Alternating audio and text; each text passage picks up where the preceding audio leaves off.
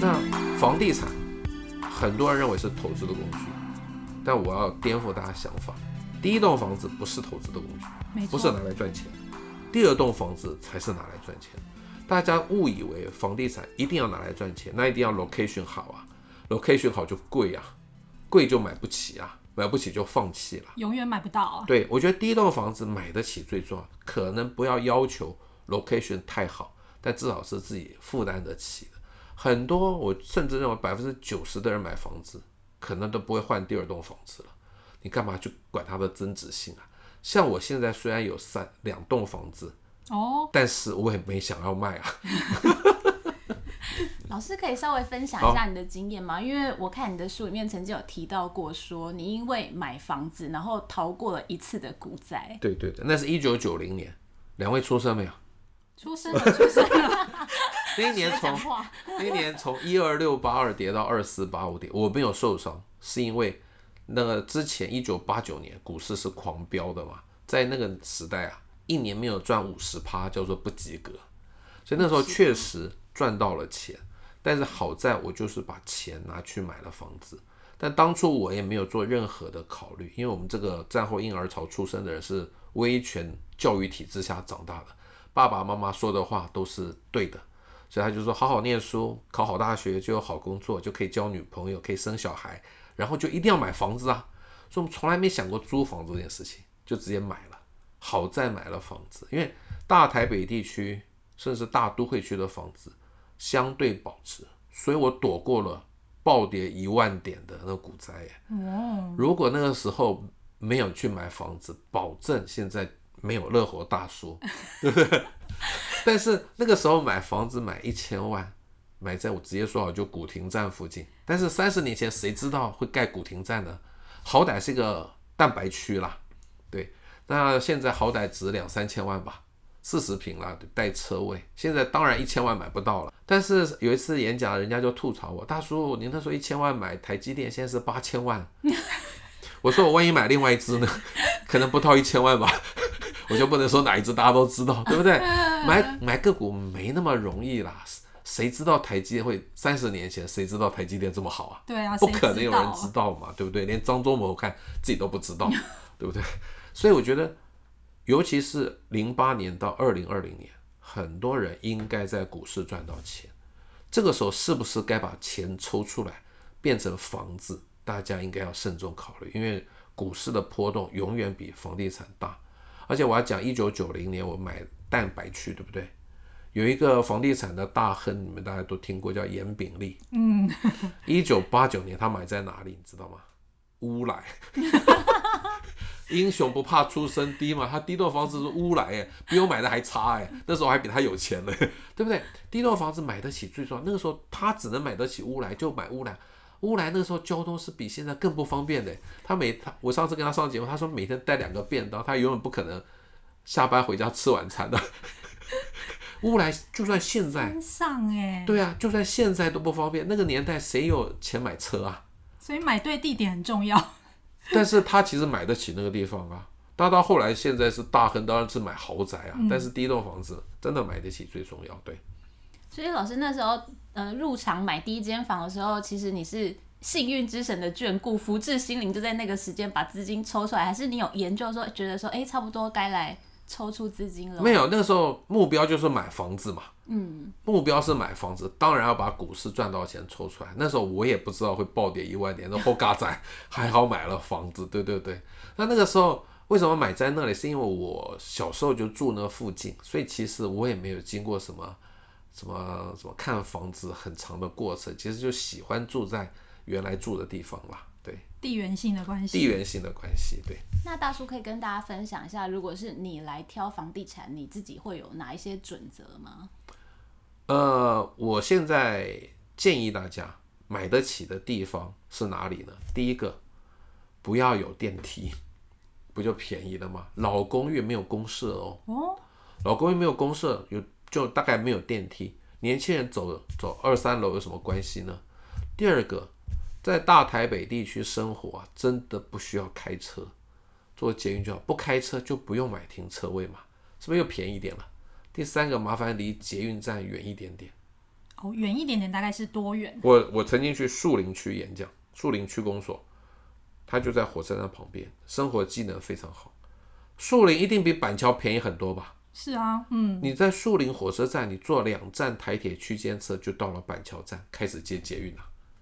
你就辛苦坐两站吧，而且你知道每天要坐区间车，你就知道它的时间嘛，就一定不会迟到嘛。坐两站，房价便宜很多，听说一平不到三十万呢。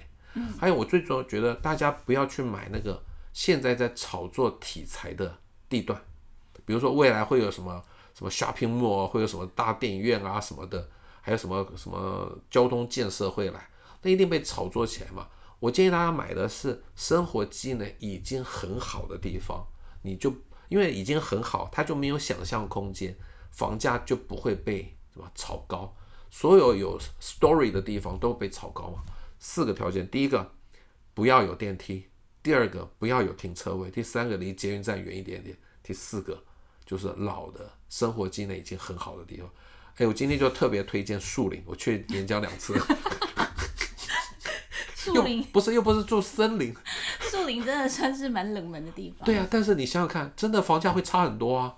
真的差很多。坐两站区间车其实花六分钟而已啊，就开始接到板桥站就开始开始接捷运了。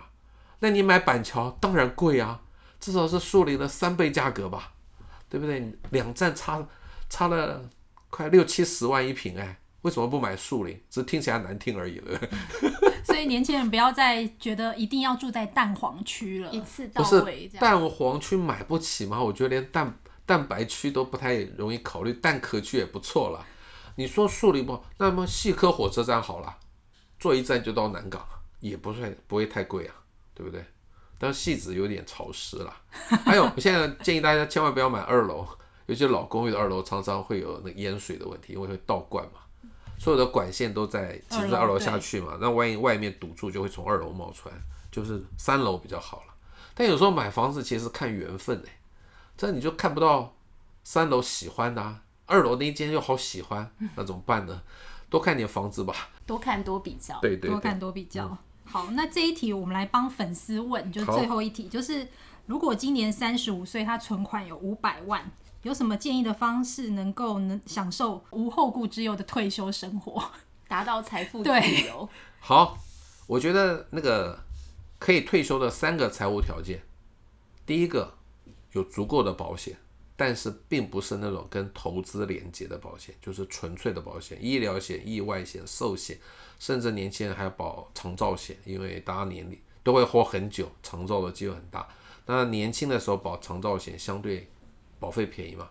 第二个还是希望大家有栋自己的房子，因为退休之后想要无忧无虑，你就是在投资上不能够逼自己每个月要赚到钱了，因为你如果还缴房租，还要缴房贷，你必须每个月都赚到钱了，压力就比较大。第三个就是未来生活费的二十二倍。以我跟我太太为例，我们三个子女都成年了，在太太我保险买够了，有自己的房子。我跟我太太一个月一年啦，在台北市生活五十万，有一个基本的生活水平没有问题吧？五十万的二十二倍就是一千一百万，然后呢，拿一千万出来买五趴股息、殖利率的股票，例如零零五六，一年不就五十万了吗？还有一百万做什么？两年的生活紧急预备金。所以你说五百万，我觉得你那个去买零零五六啊，因为假设一年六趴。投资上有个七二法则，七十二除六，十二，十二年，所以你十二年就可以翻到一千万了，就这么简单。哦，其实一点都不难啊，但是你千万不要去买个股，希望一天赚十趴。这种人不认命的人，最后大部分都是赔钱。认命的人一年只赚五六趴，结果你会赚得到价差，因为你会在低档敢买。但是想赚价差的人永远不敢在低档买，因为以为还有更低点。嗯，其实你有五百万，真的已经是人生胜利组了。不知道他几岁？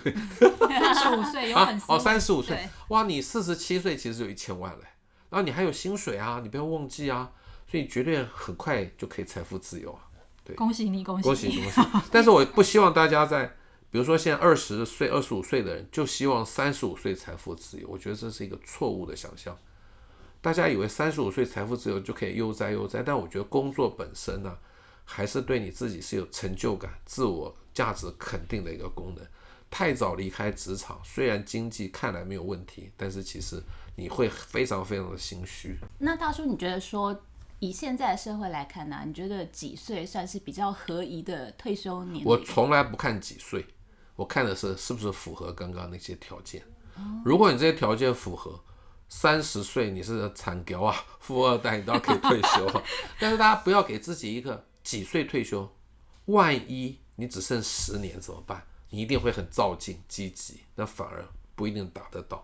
我觉得慢慢的累积到那个条件，其实相对安全。一旦给自己一个年龄之后，五十岁退休，哎，你还有五十年要活，哎，其实没有工作是很无聊的，除非像大叔还可以写书、接受 podcast 的访问，不然很无聊哎。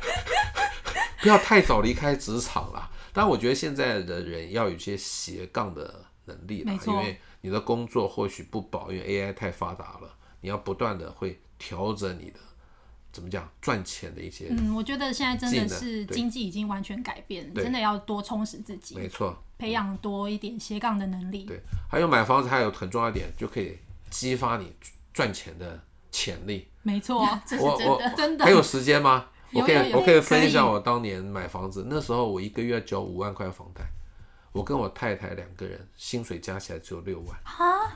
大女儿已经大女儿已经出生了，那这样怎么过活啊？你看你们就是局限了脑袋，就要兼差嘛，跟我们一样啊。对啊，就兼差啊。你们现在兼差的管道很多，那时候管道很少。我那时候就在家里翻译言情小说。所以这本虽然是我的第十二本书，其实加前面八本言情小说，这应该算第二十本了。但以言言情小说不方便现在说出来，一个月就可以增加一万五千块的收入，翻一本就一万五千块。写稿纸哦，现在那时候哪有 Word 啊？写稿纸哦，有一万五千块。我太太也在家剪彩，她也可以赚一万五千块。所以那时候就斜杠了。对，那就三万块钱啦，那就可以养活大儿子，那个大女儿啦，对不对？当你。被逼的时候，你一定会努力赚钱。现在年限太太安逸了啦，小确幸，小确幸啊，买三 C 啊，出国旅游啊，对啊，因为租房子嘛，没那个压力，你知道吗？就不会想。尤其是爸爸妈妈跟爸爸妈妈住，也没什么压力，也不会想要买房子。哦，那这个特别危险，我特别提一下。有一次就被年轻人吐槽，他说：“老师，我是我我父母唯一的子女，我以后可以继承他们的房子，干嘛买房？” 我说：“小心你爸妈会活到一百岁。”你可能到七十几岁才继承哦，你你租房租到六十岁，然后被房东赶出来，要回去跟你爸妈住嘛？没有人愿意啊，要小心啊，父母都会活很久的。对，那大家没想过啊？我问你，那伊丽莎白女王几岁？九十四岁，她儿子查尔斯王七十三，还没有登基呢。现在都很长寿。对对，你总不能诅咒你父母早走吧？不能嘛，对不对？不要以为你能继承，小心你七十岁才能继承哦。